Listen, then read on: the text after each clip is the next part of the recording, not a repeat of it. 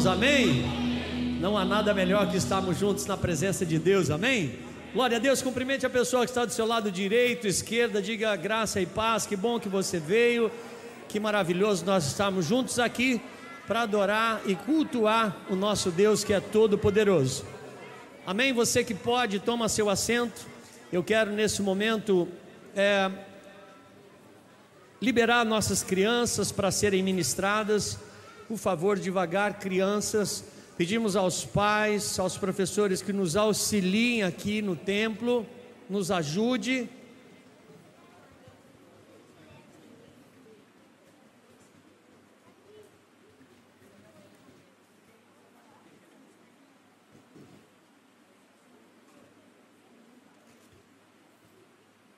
Nesse momento nós queremos chamar aqui à frente a Isabelle de Almeida Campos, a Maria e o Mateus. Queremos chamar os pais, os avós, todos os familiares, por favor, para que venham aqui. Hoje é noite especial, é noite de festa, é noite de celebração, é noite que a Isabelle será conhecida da igreja e também será conhecida no mundo espiritual como uma serva do Deus vivo. A Isabelle veio para povoar essa terra, para alegrar o coração das famílias e para povoar o céu. Amém? Seja bem-vindo. Eu quero que você aplauda Jesus pela vida da Isabelle de Almeida Campos. Por favor. Sejam bem-vindos.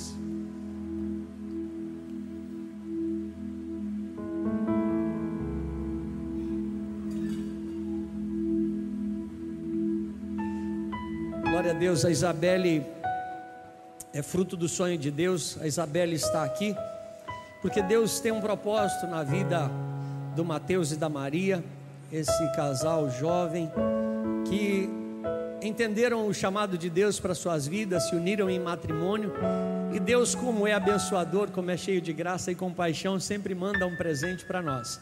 E aqui está conosco a vida da Isabelle. E a Isabelle é uma bênção do Senhor porque ela foi planejada no céu.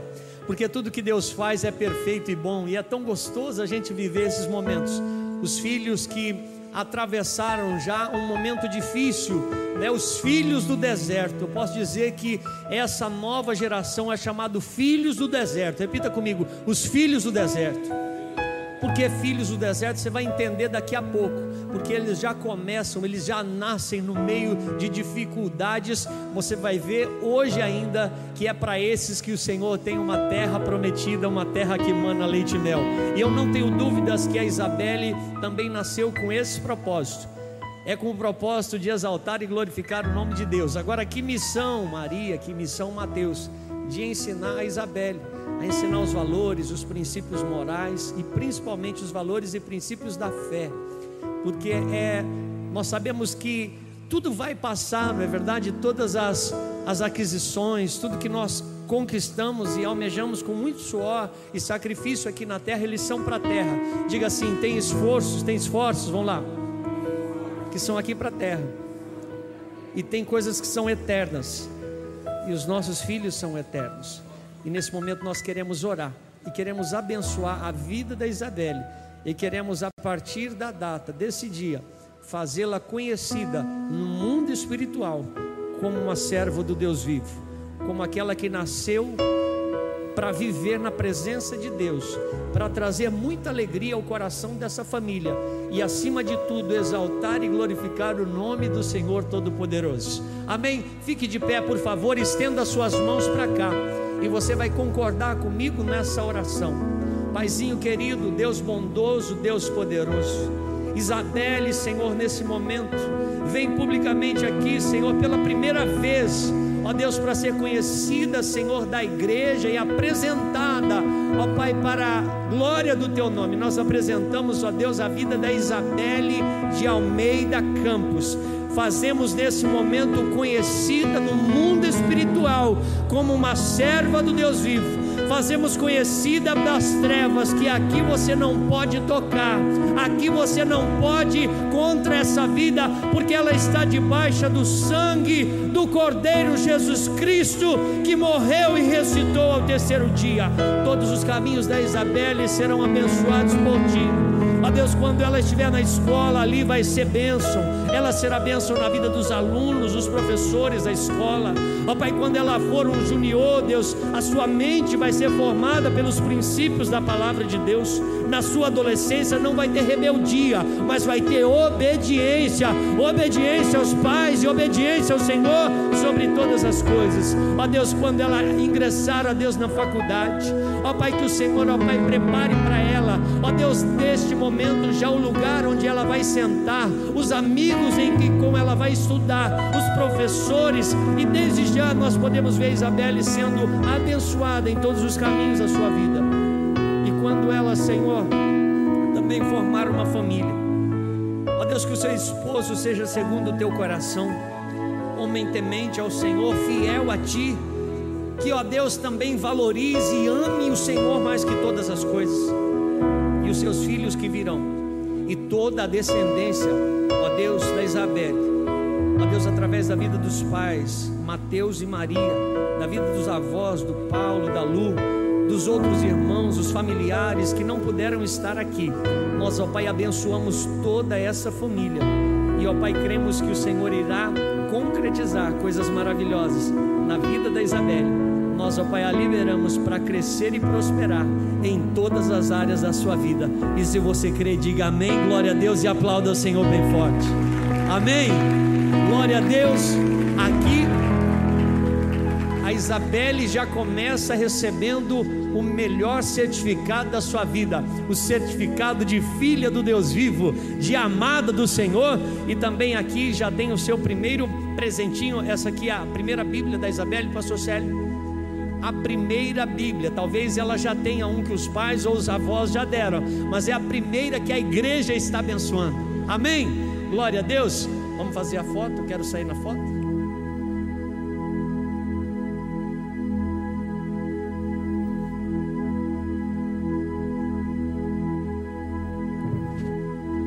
Por favor, tome seu assento.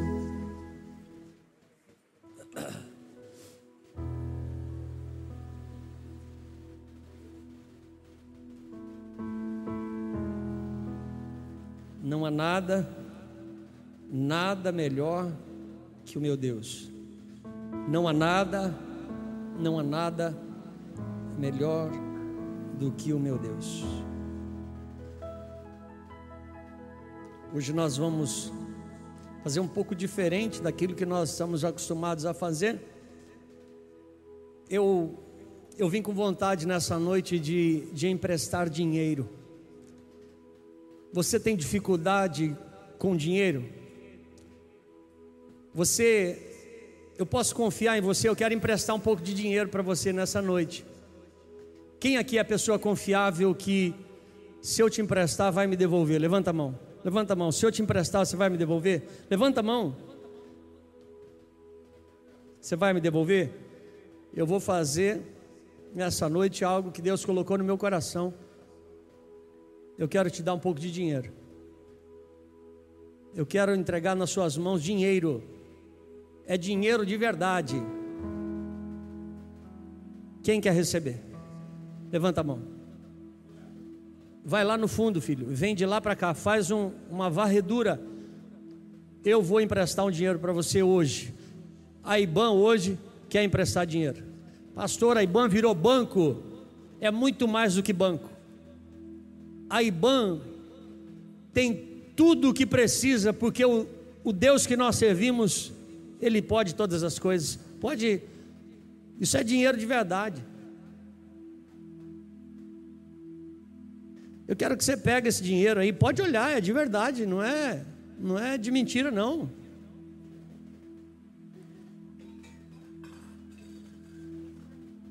Recebeu?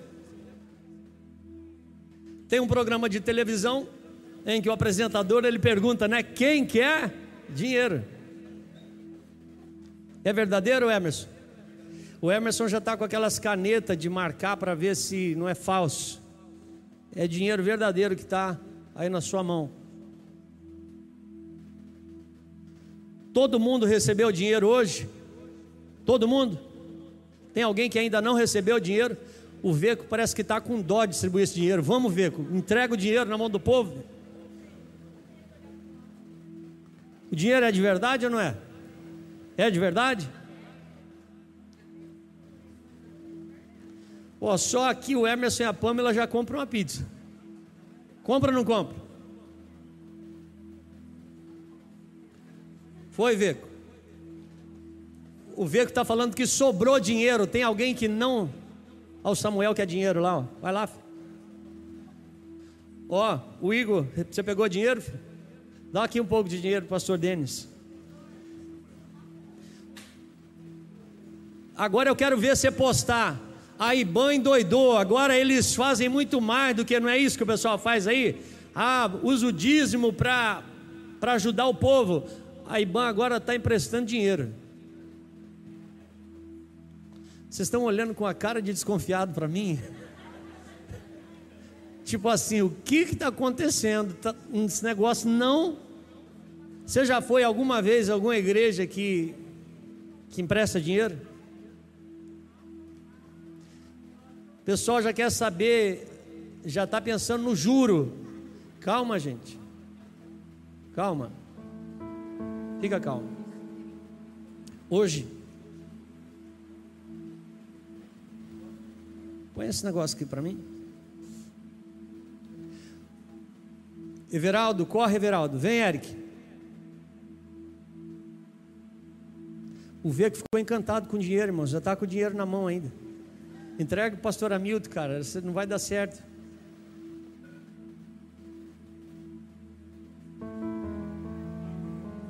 Eu quero, enquanto nós nos organizamos aqui, eu quero mandar um abraço para para a nossa igreja IBAN em Piraputanga. Deus abençoe vocês aí em Piraputanga. Mais para cá, vem aqui, ó. Bom Piraputanga, Deus abençoe pastor Anice todos os irmãos, lembrando que nessa sexta-feira nós estaremos aí em Piraputanga, tá bom? 19 horas nós teremos um grande culto aí em Piraputanga, tá bom? É, também, eu não sei se está aí, se já pensaram nisso, mas no próximo domingo é domingo de. É domingo do quê? De Páscoa, tá bom? E o bispo Edson está vindo lá de São Paulo, ele estará conosco, estará ministrando aqui aos nossos corações e nós vamos celebrar uma Páscoa bíblica, tá bom? Então você não pode faltar domingo, celebração de Páscoa. Bispo Edson estará conosco aqui no domingo, na sexta-feira, na IBAN, em Piraputanga. Deus abençoe aí os irmãos em Piraputanga. Vamos lá. Vamos, vamos ver aqui o nosso versículo do mês, 1 Crônicas capítulo 29, versículo 12, tá? 1 Crônicas 29, versículo 12. Vamos ler juntos? Toda riqueza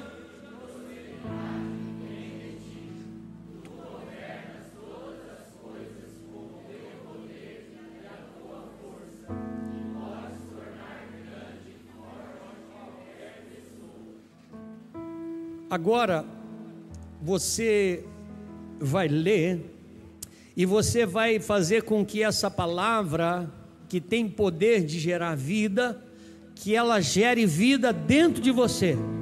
Nós estamos nesse momento nos apoderando da palavra de Deus e vamos declarar isso com autoridade, sabendo que a palavra de Deus tem poder de gerar vida e pode tornar grande e forte qualquer pessoa. Vamos juntos?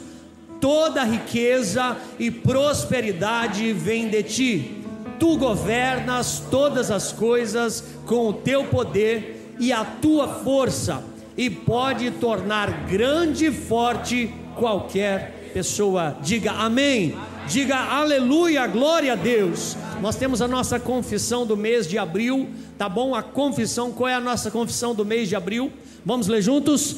Minha prosperidade vem de ti, e tudo o que possuo pertence a ti. Meus sucessos e minhas vitórias são para a tua glória, serei fiel a ti, Jesus. Aplauda o nome poderoso de Jesus. Amém.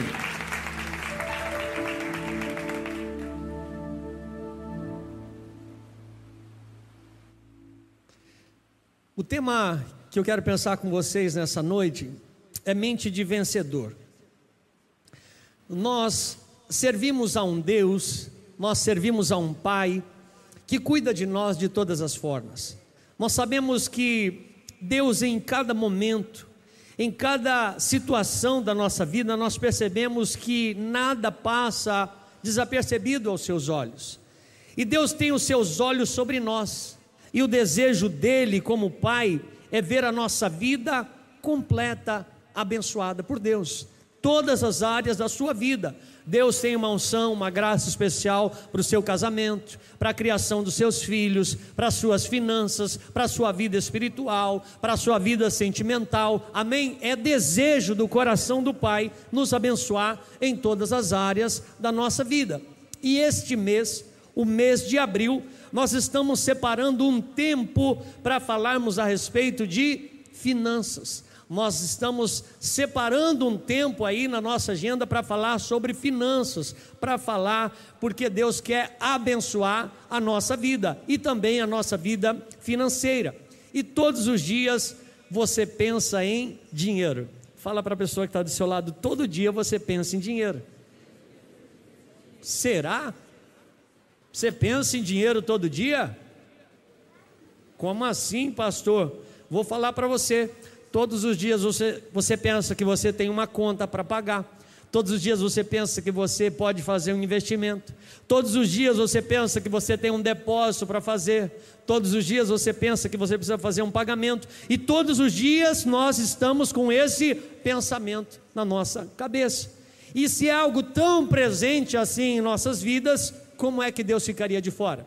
Como Deus ficaria de fora de um assunto tão importante assim para as nossas vidas? E a Bíblia nos diz, pelo profeta Ageu, no capítulo 2, versículo 8, ele diz assim: que minha prata e meu é ouro. Isso significa que ele é o dono de todo ouro e de toda prata. E é um prazer do nosso Deus nos abençoar financeiramente. É um prazer de Deus abençoar você financeiramente. E todo mundo aqui que já é pai ou mãe tem o desejo e a satisfação de ver os seus filhos crescerem. Todos aqui, indistintamente, eu creio que tem esse desejo no seu coração. Por quê? Porque pai é assim. Pai e mãe têm o desejo de abençoar, pai e mãe quer o melhor para os seus filhos. Ah, eu tenho certeza que com você não é diferente. O desejo do seu coração, é que o Samuel cresça, é que ele possa ser abençoado em todas as áreas da sua vida, não é verdade? Não é esse o coração de um pai e de uma mãe? E por que é que você poderia pensar, por exemplo, que Deus não tem interesse na sua vida financeira? Será que é uma coisa é, saudável a gente pensar? Por que é que nós, você poderia pensar que Deus, por exemplo, não quer tocar a sua vida profissional? Agora, para isso nós precisamos lembrar de alguns princípios que são muito importantes, como por exemplo, Deus, ele não invade a privacidade de ninguém. Deus, ele não arromba portas. Deus é o maior cavaleiro que existe. Ele não é, arromba a sua privacidade. Alguns princípios importantes que nós precisamos pensar aqui é que Deus não obriga ninguém a fazer nada. Por exemplo, Deus não te obrigou, ninguém colocou uma arma na sua cabeça e disse: você precisa entregar a sua vida a Cristo. Não é assim. Quem sabe você vai dizer assim: eu também não vim aqui porque fui obrigado, não é? Você precisa entender que Deus respeita a sua individualidade. Deus respeita a sua decisão. Coloca a mão assim e diga assim: Deus respeita a minha decisão. Diga assim: Deus respeita a minha individualidade. Então, se uma pessoa diz assim, eu não creio em Deus, é direito dela, sim ou não? A pessoa pode dizer eu não creio em Deus, mas isso é o fato dela não crer em Deus significa que Deus não existe, por exemplo? O que, que você acha? O fato dela não crer em Deus significa que Deus não existe? Não, Deus continua existindo, embora alguém possa pensar ou resolver, decidir é, crer no seu coração que Deus não existe. Então, isso não anula nada em Deus, não diminui Deus em nada. Deus continua sendo Deus, independente dessa pessoa crer nele ou não. Tem gente, por exemplo, que acredita que Deus não opera mais milagres hoje. Você já ouviu assim? Você conhece alguém assim? Tem gente que fala assim: não, o tempo dos milagres passou, era para o tempo da Bíblia, o tempo em que estava sendo escrito a, a revelação de Deus. Tem gente que crê assim. Você crê assim? Eu não. Eu creio que o meu Deus é o mesmo ontem, hoje e será para sempre o mesmo Deus, que está inclusive aqui essa noite querendo operar milagres na minha vida, em nossas vidas. Então, é, Deus respeita cada um pois ele já ensinou o que queria ensinar pela Bíblia, a palavra de Deus, e nós temos que ler, nós temos que aprender. Agora, se a pessoa não crer, ela não irá desfrutar. Diga assim: se a pessoa não crer, ela só não vai desfrutar. Mas Deus não vai mudar nada da sua essência porque alguém de repente não resolveu a não crer. Nós precisamos ser transformados a nível de mente. E esse é o tema que eu penso com vocês essa noite: uma mente vencedora, uma mente de, de um vencedor. Tem um videozinho aí que eu coloquei. O pessoal que está na internet não vai assistir, porque é questões de direitos autorais. Tá bom? Tem um videozinho aí bem legal que fala sobre decisão. Eu queria que você assistisse, eu acho que tem 30 segundos o vídeo. Assista, por favor, preste atenção e olha que legal.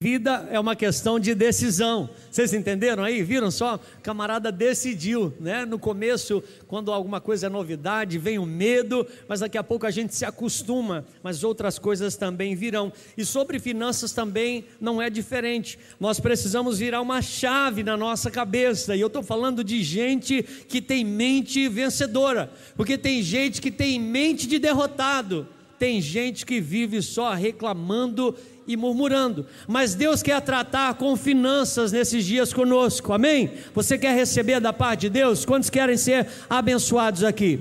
Muito bem, o que, que eu tenho aqui, gente? O que, que eu tenho aqui? Eu tenho um móvel aqui? Sim ou não? Não, o que eu tenho aqui é a sua mente. A sua mente é isso aqui. Então, na sua mente, nós temos aqui alguns compartimentos. Você abre aqui uma gaveta da sua mente, lá tem alguns registros, e está organizado por data, isso está organizado de, de acordo com os acontecimentos, as coisas que você passou desde a sua infância, lá na escola. Quando você cresceu, você estava na adolescência, de repente, algumas pessoas lá na sua família passaram por problemas, e tudo isso foi sendo registrado aqui. Não vou abaixar mais, porque senão vai ficar ruim para mim.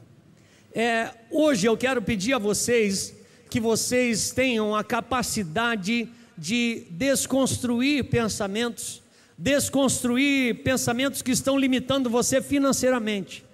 E isso aqui é fato, gente. Assim como nós vimos aqui nesse vídeo, é, existem pensamentos que nos desconstroem, existem pensamentos que nos limitam, e a Bíblia está repleto de ensinos. Aliás, esse, você sabia, esse tema, dinheiro, é um dos temas mais recorrentes da Escritura da palavra de Deus, é um dos temas mais recorrentes aí. O próprio Jesus, ele disse assim em Mateus capítulo 6, versículo 24, ele diz: "Ninguém pode servir a dois senhores, pois odiará um e amará o outro, ou se dedicará a um e desprezará o outro. Vocês não podem servir a Deus e ao dinheiro."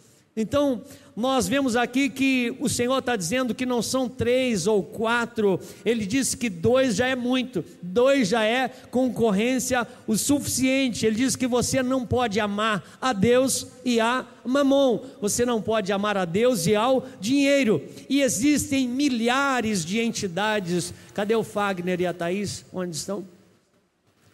Fagner e Thaís não estão aí hoje? Existem milhares de entidades espirituais no mundo inteiro, não é?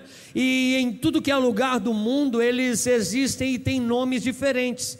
E justamente a, a entidade que Jesus escolheu para fazer uma analogia que tem uma concorrência terrível no coração humano, não é, por exemplo, o Deus Eros, que é o Deus do amor. Não, Jesus, ele disse assim: que existe um Deus que é o dinheiro que podem fazer com que as pessoas se tornem o seu Deus. Então Jesus sabia que o maior concorrente no coração do homem, no coração de cada um de nós que está aqui, é o dinheiro. Esse é o maior concorrente que um ser humano pode ter no seu coração. E eu preciso acreditar que Deus tem interesse na minha vida financeira. Eu preciso acreditar que Deus tem interesse na minha vida profissional. Mas espera aí, eu não posso criar um tipo de pensamento daquele e um coração que eu só quero Deus para me abençoar. Eu só quero Deus para que Ele me prospere. Eu não posso ter um tipo de pensamento, de mentalidade que eu quero Deus só para que Ele me dê uma promoção, para que Ele abra as portas de um, uma vaga de emprego para mim tão sonhada. Eu quero passar naquele concurso, eu quero passar no vestibular e etc. Mas eu não quero, por exemplo, devolver o meu dízimo. Eu não quero, por exemplo, ofertar.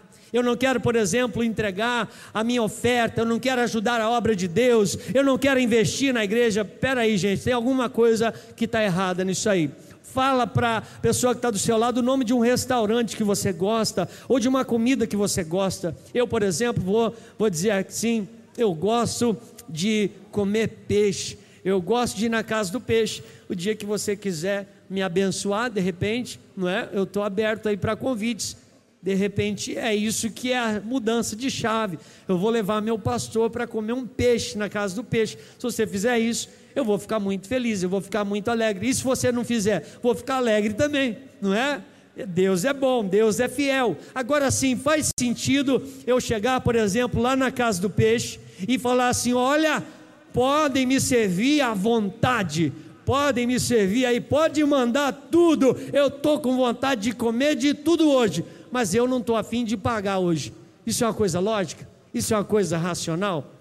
É claro que não, mas tem gente que é assim. E não tem gente que é assim lá no Japão, não. Tem gente que é assim que está sentado aqui nessa noite, que está me ouvindo falar. É você mesmo que está olhando para mim com essa cara nossa, eu, é você, com cara de assustado.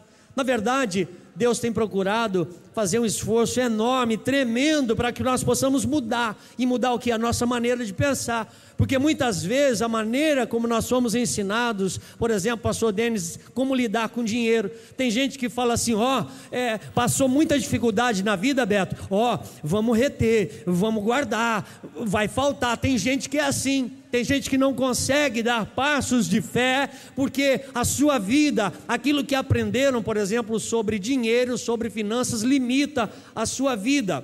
Mas Deus está sempre nos dando oportunidade de mudar. Amém? Quantos querem receber mudança de Deus em todas as áreas? Mas Ele está sempre dando uma oportunidade. E sabe uma das pessoas mais difíceis de mudar que existe? Sabe qual o nome da pessoa mais difícil de mudar, que Deus já teve assim muito trabalho, que Deus já teve muito trabalho para mudar a mente para tentar colocar novas ideias. Na verdade, não foi uma pessoa, na verdade, foi um povo, foi o povo hebreu. E o povo que estava no Egito na época de Moisés, a gente está aterrizado aqui nesse tempo, nós estamos é, tirando tantas lições é, dessa história, de tudo que aconteceu. Essa turma deu muita dor de cabeça para o Senhor, não é? Deus fazia de tudo para tentar ajudá-los, mas eles estavam travados na sua mente, né, minha psicóloga? É tão difícil quando uma pessoa é travada de mente.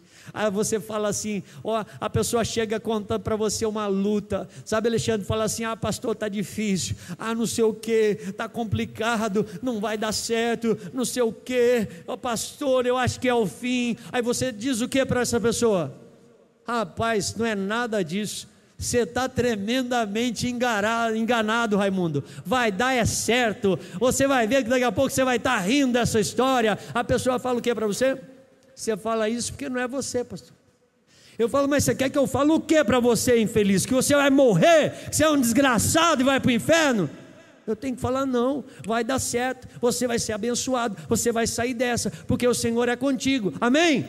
Se chegar algum reclamão, murmurão perto de você, você já fala assim logo para ele: vai dar certo. Não tinha dado até ontem, mas a partir de agora vai dar certo. A partir de agora, você crê nisso? É mudança de mentalidade mentalidade de vencedor. E esse povo, Deus estava fazendo tudo para ajudá-los a, a não ser mais travados de mente. Agora a gente já entende o porquê. Havia um histórico de escravidão do povo. Esse povo que havia vivido ali por muitas gerações, esse povo só sabia o que era escassez. Esse povo só sabia o que era sofrer. Esse povo que tudo que eles faziam é lutar pela sua sobrevivência. Só que essa repetição do problema, que passou de geração em geração, engessou a cabeça do povo. Eu não sei se você já precisou engessar algum membro do seu corpo alguma vez. Eu, quando criança, eu quebrei o meu fêmur, eu quebrei a minha perna aqui, tentando escalar uma cadeira de fio para mostrar para os meus primos que eu conseguia pular a janela. E quando eu estava escalando na, na cadeira, eu encostei ela na janela. Eu tinha é, um ano e meio de idade, eu lembro isso como se fosse ontem. Ué, você riu por quê? Estou falando sério, irmãos. Eu não estou brincando. Eu lembro até hoje. Chegou titio, titia, meus primos. E eu fui mostrar com um ano e meio de idade que eu era capaz de escalar uma cadeira e pular a janela, Beto. Eu sei que você já fez coisa pior do que eu, mas eu lembro, não estou brincando, estou falando sério. E aí, quando eu comecei a escalar os fios da cadeira, o que, que aconteceu? Esse, essa cadeira fez assim, eu quebrei o meu fêmur. Consequência, fui para o hospital. Naquela época, não sei por qual motivo, me engessaram as duas pernas até aqui no meu tronco, nessa posição. E eu tenho a lembrança do meu pai me trazendo do hospital num Passat ano 77, Paulo, bege. E eu em pé grudado no banco da frente assim. Não estou brincando, irmãos. Aí você consegue imaginar o que é passar seis meses com as duas pernas engessadas até aqui? Eu tinha um, um não sei, um, uma, sei lá o que que era, um calço aqui, que me travava a alça. Não, você não está entendendo. Que lá era para eu não me mexer. Você consegue imaginar o que é passar seis meses engessado numa cama, uma criança de menos de dois anos, engessado até aqui, sem conseguir. Irmãos, você consegue entender que eu era criança e que eu precisava, por exemplo, fazer as minhas necessidades? E meus pais, vocês não fazem ideia do que eu passei. E o povo de Israel estava vivendo daquele jeito, engessado em relação à sua mente. Deus estava trabalhando, Deus estava mostrando para eles, Deus estava revelando quem Ele era através dos milagres, Deus estava fazendo prodígios na, na, na vida daquele povo para mudar a mentalidade, mas eles não conseguiam entender. Eu queria, eu queria que você entendesse que milagre não muda a mentalidade de ninguém. O que muda a mentalidade de uma pessoa são princípios que a gente coloca em prática. Porque se milagres mudasse a vida de um povo, o povo que conheceu Jesus seria o povo mais abençoado da terra. E sabe o que aconteceu? Jesus ele disse assim: "Vocês fiquem aqui depois que ele havia ressuscitado, o Espírito Santo virá sobre vocês, e daqueles milhares de pessoas, apenas 120 permaneceram ali. Sabe o que significa? Que milagres não muda a vida de ninguém. O que muda a mentalidade de uma pessoa são os princípios e os valores da palavra de Deus quando a pessoa resolve colocar em prática. Deu para entender? E esse povo estava engessado as informações que vinham do céu não conseguiam entrar em suas mentes. Deus estava mostrando, Deus estava falando, mas aquilo não conseguia penetrar, como também é, nada penetrava naquele gesso quando eu fiquei ali naquela situação. E a mente do povo de Israel se tornou duro como uma pedra. Agora pensa em quantos milagres Deus operou, né, João Paulo? Todas as vezes que eu passo ali, filho, naquela esquina do acidente, eu falo assim: foi aqui que o Senhor Deus manifestou a sua glória sobre a vida do JP. Foi nesse lugar aqui que o Espírito Santo guardou e protegeu a vida dele para que ele estivesse aqui conosco. Sabe, cada momento a gente via Deus manifestando ali as pragas, a gente viu o mar vermelho, né, se abrindo, a gente vê águas jorrando da rocha, coluna de fogo, maná, e mesmo assim o povo não entendia o que Deus queria, e Deus teve muita dificuldade. E 40 anos, quantos anos eu disse? 40 anos. 40 anos levou Deus para conseguir trazê-los à terra que manava leite e mel, a terra da prosperidade. Quantos aqui querem esperar 40 anos para mudar de mente? Quem quer esperar 40 anos para mudar sua mentalidade? Tem alguém? Claro que não. Mas eu quero te mostrar um texto. Esse é o momento em que eles estão para sair do Egito. Esse é o momento que eles estão indo, e olha que palavra que Deus traz aqui. Êxodo capítulo 3, versículo 17. Vocês lerão bem forte. Vamos lá?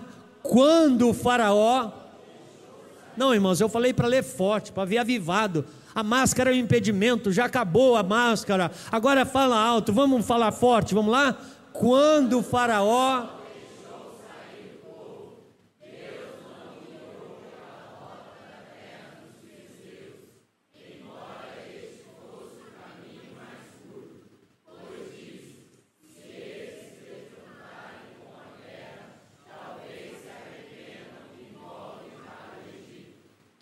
Espera aí, deixa o texto aí.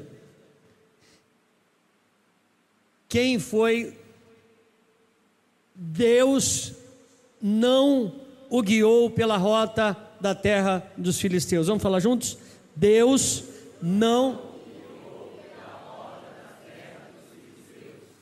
embora fosse o caminho mais curto, o caminho mais rápido, mas Deus não permitiu com que o povo fosse pelo caminho mais rápido, pelo caminho mais curto, pois ele disse assim: se eles se defrontarem com a guerra, talvez eles se arrependam e voltem para o Egito.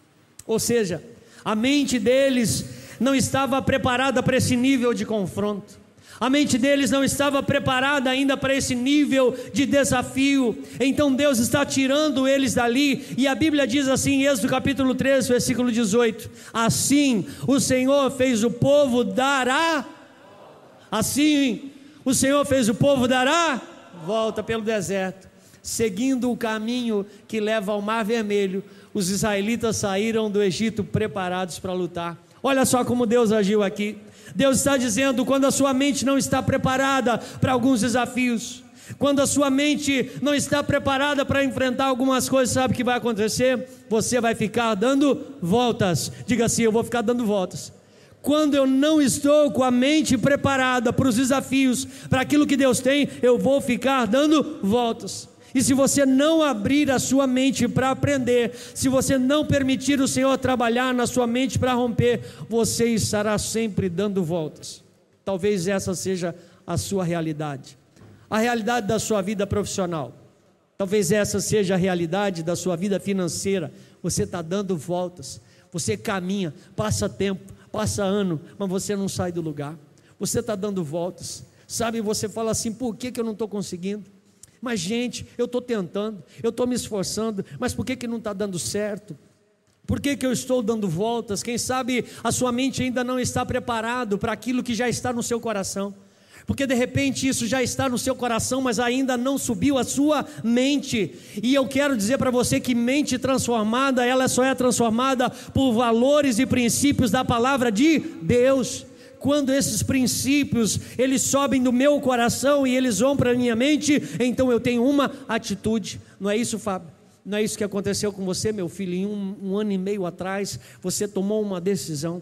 A decisão que você tomou, eu disse: Eu vou cuidar da minha vida, eu vou cuidar da minha saúde, porque agora já não nem é mais uma questão de opção de saúde, mas é de enfermidade, é de doença que levaria à morte. E o que muitas vezes tem nos travado é que muitas vezes o desejo, Lucas, está no coração, mas ainda não subiu à mente, meu filho. Às vezes a gente não está com a nossa mentalidade preparada, às vezes a gente ainda não, não se permitiu ser trabalhado por Deus. E o povo de Israel não estava preparado para enfrentar os filisteus, e por isso diz: Deus disse assim: caminho mais longo para você. Fala para a pessoa que está do seu lado, e aí, você está no caminho curto ou no caminho longo? Tem gente que está no caminho longo, sabe por quê? Porque é mente fechada. Tem gente que está dando volta e não vai não vai nem com bomba, porque tem que ficar dando volta. Porque quem ainda não está com a mente de vencedor ou a mente preparada, não está ainda preparado com a mente para a batalha, sabe o que aconteceu? Que vai acontecer quando a, a batalha chegar? Vai se arrepender e vai querer voltar para o deserto. É mais demorado. Então, quem não se deixa trabalhar na sua mentalidade, fica dando voltas. E eles foram pelo caminho mais longo e 40 anos atravessando o deserto aquele povo de coração duro, aquele povo rebelde, aquele povo questionador, aquele povo reclamão, aquele povo assim murmurador, todos eles morreram. Diga para a pessoa que está do seu lado, ó, morreram. Murmurador, reclamão, ó, de coração duro, rebelde, morrem. 40 anos no deserto, olha que coisa, a Bíblia diz que Deus esperou todos aqueles homens morrerem. É brincadeira um negócio desse, mas só sobreviveram dois. Quem foram? Quem? Caleb e Josué ou Josué e Caleb? Deixa eu fazer uma, uma pergunta para você já entrando aqui. É nisso aqui. Ah, João, quando ele fala das sete igrejas, uma das igrejas ele diz assim: que que eles estavam mornos e Deus estava a ponto de vomitá-los da sua boca. Eu queria perguntar para você: o que, que é um morno? O morno é o frio que esquentou? Ou é o que estava fervendo que começou a esfriar? Hã? Você não sabe? Eu vou deixar para um outro domingo, porque hoje eu estou falando de Josué e Caleb, que tiveram a mente mente de vencedor. Você consegue imaginar aquela geração de mentalidade de escravo que não queria ser transformado na mente, teve que morrer? E Deus teve paciência, porque eles, Josué e Caleb, tiveram uma mente diferente. Sabe aquele tipo de gente que você, que você fala assim: olha, você precisa fazer isso. A Nai, coitadinha, sofre na minha mão. Eu falo, Nai, resolve isso para mim. Aí a Nai vai lá, tenta resolver, não dá certo. E aí, Nai, deu certo? Não, pastor, porque aconteceu isso. Tá, mas e aí, o que, que você fez? Ué, não tem o que fazer. Eu falei, não, eu disse para você que é para você resolver. E você só vai parar a hora que você resolver. Você já tentou isso? Você já fez assim? Então vem cá, eu vou fazer junto com você. Pego o telefone, ligo, explico, falo, choro, vou atrás. Tem outra possibilidade. Você entendeu agora, Nai? que, que eu estou fazendo, irmãos? Eu estou trabalhando na mente dela esse negócio de não, não dá, isso é desculpa, porque quem quer vai lá e faz. Não estou falando agora da Nai. Agora já mudou o exemplo. A Nai, ela gosta tanto do programa de televisão que ela já fez um aviãozinho. Vem cá. Daqui, olha aí. Eu não sei, eu acho que a mente dela, ela já viu isso aqui em algum lugar. Quem quer dinheiro? Você acha que ela já viu isso, não? Que ela já fez, irmão. Eu nunca fiz aviãozinho com dinheiro. Tá vendo o que é mentalidade? Ó, a Nai pegou o dinheiro, ela lembrou lá, opa, o programa que passa depois do culto, e o pastor Bila já está demorando, já deve estar tá passando. Ela falou assim: ó, esse negócio de dinheiro, ó. É assim ou não é? Josué e Caleb tinham uma mente diferente. Vou. Pega lá, passa para lá. Quem tem mente de vencedor é porque tem um coração obediente. Deus disse: Eu vou esperar que todos os vocês que têm a mente atrasadas para trabalhar, para eu poder trabalhar com os filhos de vocês. E os filhos que nascerem no deserto, por isso que eu estava falando quando eu estava apresentando a Isabelle, preste atenção aqui, eu já estou passando para o encerramento da mensagem. Aquela geração que não se permitiu mudar na sua mente, que continuaram tendo mentalidade de escravo, de reclamão, de murmurador.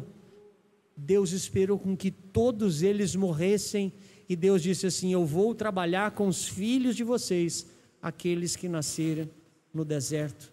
Eu vou ensiná-los a como romper, eu vou ensiná-los a como conquistar, eu vou ensiná-los a como prosperar, para que quando eles entrarem na terra prometida, eles estejam preparados, preparados emocionalmente, preparados mentalmente para as lutas que virão. Coisa difícil é para mim quando eu vejo a Valentina chorando, quando ela quer alguma coisa, quando eu podendo fazer algo por ela, eu decido dizer: eu posso fazer, mas eu decido não fazer. Que coisa dura para o meu coração como pai, e às vezes ensinar para minha filha que o não faz parte da vida. Como é difícil para mim ensiná-la que o dia que ela está chorando, eu vou dizer assim: eu não gostaria que você chorasse, mas faz parte da vida chorar, e você ainda vai chorar muitas outras vezes. Mas Deus olha para aquele povo, e Deus teve que ser paciente para esperar 40 anos aquele povo morrer. Para Deus, 40 anos é muita coisa? Não, para Deus, 40 anos não é nada, porque Ele é eterno. Mas a pergunta é: você quer esperar 40 anos para mudar? Você quer ter a sua mentalidade transformada, uma mentalidade de escravo, para uma mentalidade de um servo de Deus que tem uma mente de vencedor? Sabe, se a Bíblia diz que eu posso todas as coisas, porque o Senhor me fortalece, então logo eu posso todas as coisas, porque o Senhor me fortalece. Eu sei o que é viver escassez, eu sei o que é viver abundância, eu sei o que é viver estar no centro do furacão, mas eu sei que o meu Deus é a minha força e ninguém explica Deus, porque Ele é tudo aquilo que eu preciso que Ele seja. E que tal mudar hoje? Que tal você que me ouve ter a iniciativa de mudar agora? Eu não estou dizendo daqui a pouco, eu estou dizendo de mudar agora. Quantos aqui topam? Levante uma de suas mãos, por favor. E eu encerro com esse texto. Veja o que Deus diz em Deuteronômio. Quando Moisés está morrendo, Beto, ele está revisando os valores e princípios para o povo. Antes de morrer e passar o cajado para Josué. Olha o que diz Deuteronômio capítulo 8, versículo 10 em diante. Antes de ler. Deus quer tirar o povo. Não vou deixá-los nessa situação. Eu quero abençoar vocês em todas as áreas. Não existe outro Deus além de mim, povo de Israel. Não existe outro Deus tão grande e poderoso como eu sou, Israel.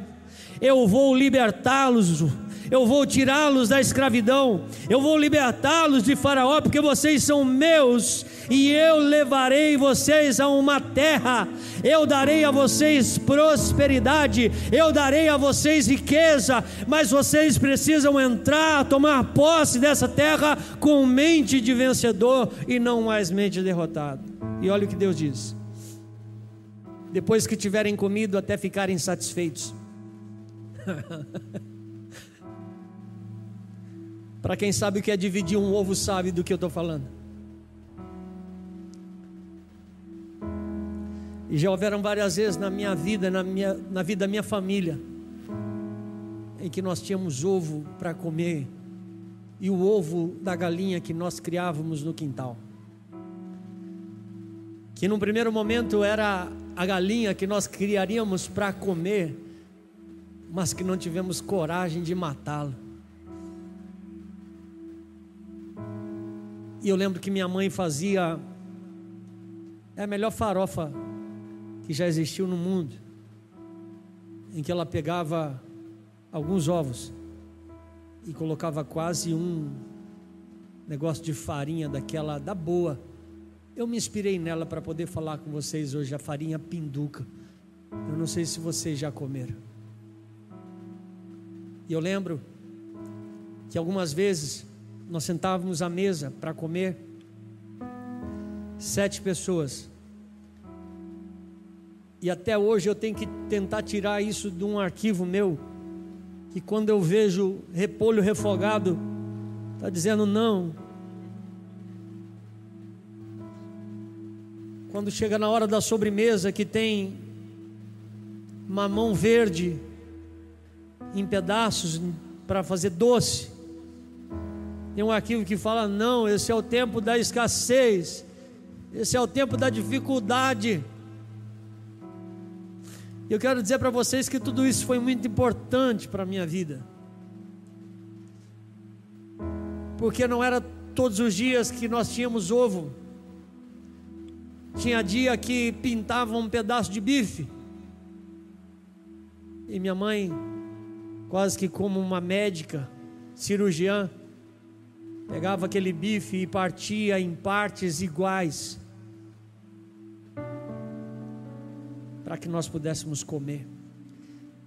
E Deus está dizendo assim: ó, depois de terem comido até ficarem satisfeitos. Irmão, olha como a gente tem que mudar a mentalidade. Tem gente que vai para o rodízio, o camarada fica o dia sem comer. Chega lá com a mentalidade assim: hoje eu vou dar prejuízo para esse camarada. Isso é mentalidade do que, irmãos? Hoje esse garçom vai se arrepender dele ter saído de casa. Hoje esse dono dessa pizzaria aqui, ele nunca vai esquecer de mim. Aí o camarada chega lá e fala: pô, o que vier. Ah, é, é, ovo cozido com giló. Pode mandar, põe dois, põe três, vai, vai, vai. Aí, aí você fala assim, cara, você tem certeza? Tá tudo bem? Não, vamos embora, cabe mais. Aí sair de lá, ah, rapaz. Ô oh, pastor, vamos passar na farmácia, vamos tomar um negócio. Isso é mentalidade do quê? Você precisa desse tanto? Gente, eu estou falando de coisas que Deus começou a trabalhar na minha vida. Sabe o que você ir na casa de uma pessoa e tem lá um banquete, você fala assim: hoje eu vou destruir. Mas aí, Fábio, você olhar para a comida e dizer assim: cara, eu não preciso de tudo isso. E Deus diz assim: depois que tiverem comida até ficarem satisfeitos, louvem ao Senhor, o seu Deus, pela boa terra que Ele lhe deu. Tenham cuidado de não se esquecer do Senhor do seu Deus, tenham deixando de obedecer os seus mandamentos, as suas ordenanças e os seus decretos que hoje lhe ordeno. Não aconteça que depois de terem comido até ficarem satisfeitos, de terem construído boas casas e nelas morando, e aumentar os seus rebanhos, a sua prata e o seu ouro e todos os seus bens, o seu coração fique orgulhoso e vocês esqueçam do Senhor, esqueça como que o seu Deus que os tirou do Egito, da terra de escravidão. Ele os conduziu pelo imenso e pavoroso deserto, porque aquela terra seca e sem água, de serpentes e escorpiões venenosos. Ele tirou água da rocha para vocês, o sustentou no deserto com maná que os seus antepassados não conheciam, para fazer o quê? Ah, o que está escrito lá? Que?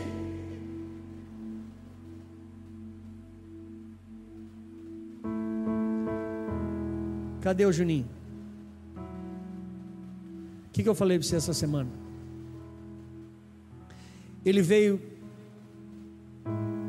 sofrendo, padecendo uma situação difícil, complicada. Eu não sei o que está acontecendo comigo. Eu não sei por que, que eu luto, luto e parece que eu estou dando volta, parece que não vai, parece que agora vai deslanchar e quando eu, eu vou, não consigo, alguma coisa acontece. Eu disse assim: Deus quer humilhar você.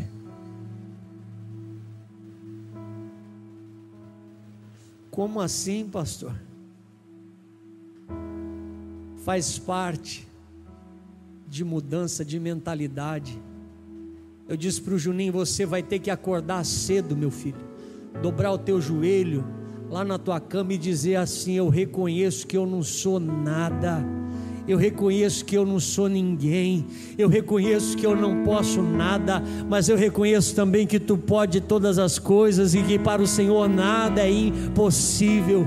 E a tua palavra nos diz que o Senhor me basta, que o Senhor é o grande eu sou, o Senhor é o meu libertador, o Senhor é o meu Deus forte, o Senhor é a minha provisão, o Senhor é tudo que eu preciso na minha vida. E Deus está dizendo aqui pela palavra dele: olha que coisa impressionante impressionante. Ele os conduziu pelo imenso e pavoroso deserto, por aquela terra seca e sem água, de escorpiões, é, de serpentes venenosas. Ele tirou água da rocha para vocês, o sustentou no deserto com maná que os seus antepassados não conheciam, para humilhá-los e prová-los, a fim de que tudo fosse bem com vocês. Não digam pois em, me, em seu coração a minha capacidade, a minha força, a força das minhas mãos ajuntaram para mim toda essa riqueza. Mas lembrem-se do Senhor, do seu Deus, pois é Ele quem lhes dá a capacidade de produzir riquezas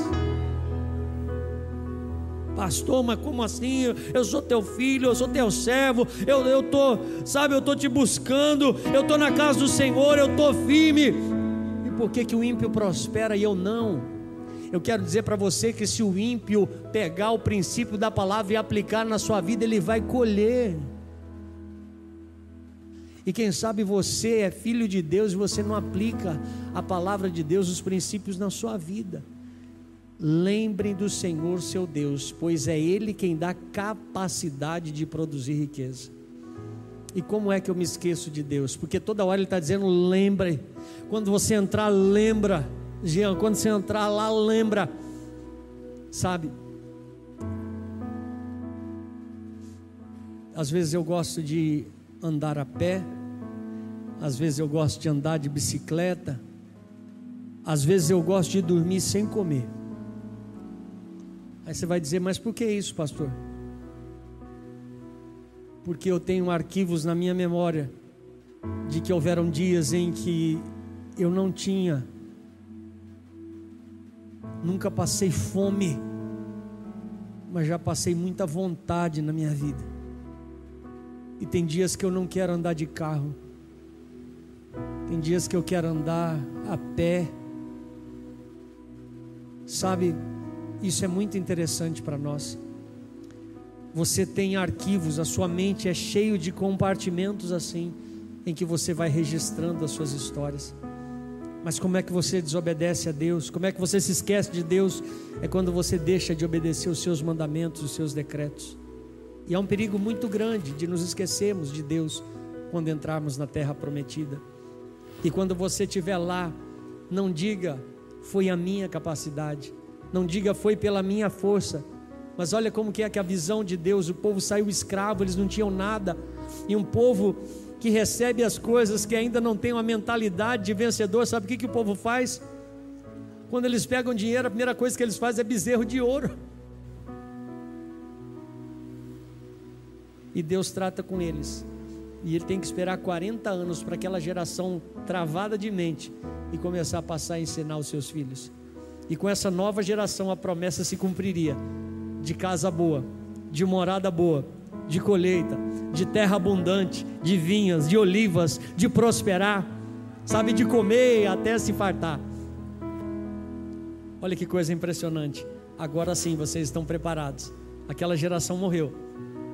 E Deus disse assim: Eu vou ter que esperar os filhos deles. E eu já quero preparar eles para quando eles entrarem lá e tiverem tudo do bom e do melhor, que eles não venham com esse papo furado de dizer porque eles podem, porque eles, eles se esforçaram, porque eles é, se dedicaram e. Não. Mas que a sua mente esteja preparado para a abundância, preparado com tudo que vai acontecer, mas cuidado, que depois que vocês não estiverem mais morando em barracas, que vocês estiverem em casa bonita, né, Laura? Quando vocês tiverem as suas colheitas, quando você virar um empresário, quando você tiver a sua loja, cuidado para você não dizer que foi com a sua capacidade e você se esquecer de Deus. Não deixe isso acontecer na sua vida. Diga assim: eu não quero. Diga mais uma vez: eu não vou do que o Senhor fez por mim. Eu não vou me esquecer do que o Senhor fez por mim. Eu não vou permitir que isso aconteça.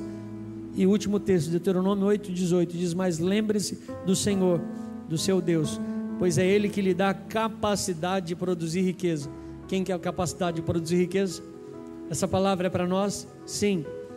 Confirmando a aliança que jurou aos seus antepassados, conforme hoje se vê. Deus está dizendo: não, não me queiram só nos desertos. Deus está dizendo: não me queira só nas horas difíceis da vida, quando você está andando no busão e você está junto comigo. Não me queira só quando você me clamava lá, quando você estava chorando lá naquele ponto de ônibus, esperando pelo, pelo circular passar. Fala o número de uma linha aí, que 35, 85 passar. Não me queira só quando você estiver com o busão, mas quando você estiver andando com o seu carro novo, não chegue atrasado na igreja.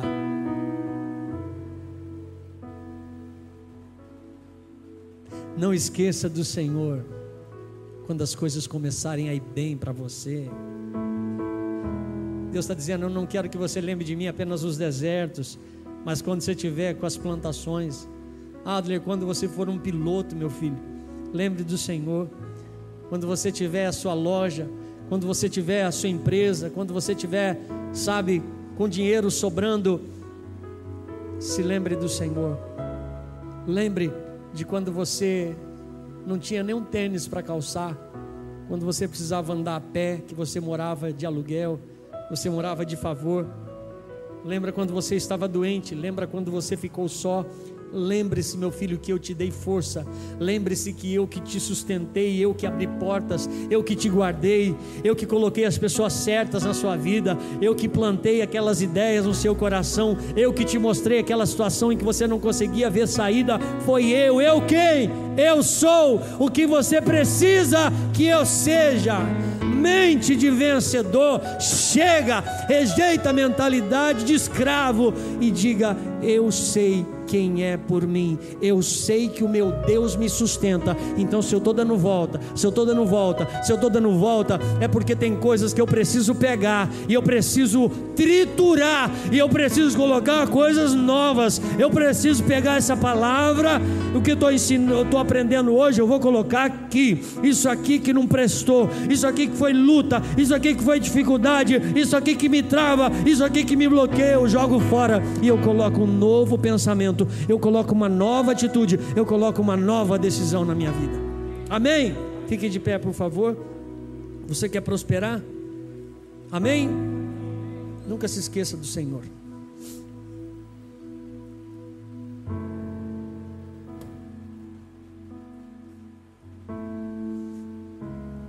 Eu estou dizendo para vocês essa palavra porque eu estou preparando vocês para o que Deus vai fazer. Eu estou dizendo que Deus vai fazer e Ele já está fazendo. Ele já está fazendo na minha vida, na minha vida, e por isso eu posso falar eu quero dizer para você que ainda este mês Deus vai surpreender você.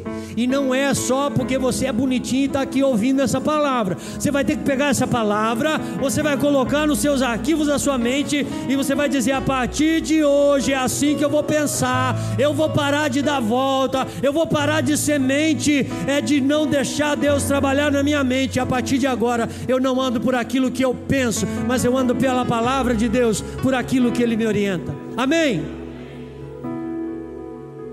Senhor, toma os teus filhos, ó Pai, nessa noite. Não adianta pensar que vai ter abundância, prosperidade, terra prometida se não tiver mente preparada. Ajuda a subir para a mente aquilo que está no coração deles. Ajuda, Pai, o teu povo a entender que o Senhor, ó Deus, tem princípios de doar, de ser, ó Deus, próspero. É, a Deus, é uma pessoa que é desprendida das coisas dessa terra. Especialmente nós falamos aqui de Mamon, nós estamos falando desse Deus maligno que tem concorrido, ó Deus, com o Senhor na nossa vida. Pai, nos perdoa, Pai, nos perdoa e nos transforma. Nós damos liberdade para que o Senhor possa fazer e prosperar em nossa vida e que o Senhor pode derramar muito, mas pode derramar muito mesmo e com abundância. E quando isso acontecer, eu vou dizer ao meu Senhor, porque eu nada sou, eu nada posso, eu nada tenho, porque é o meu Senhor que me deu capacidade de produzir riqueza na minha vida. Eu oro e te agradeço em nome de Jesus. Amém.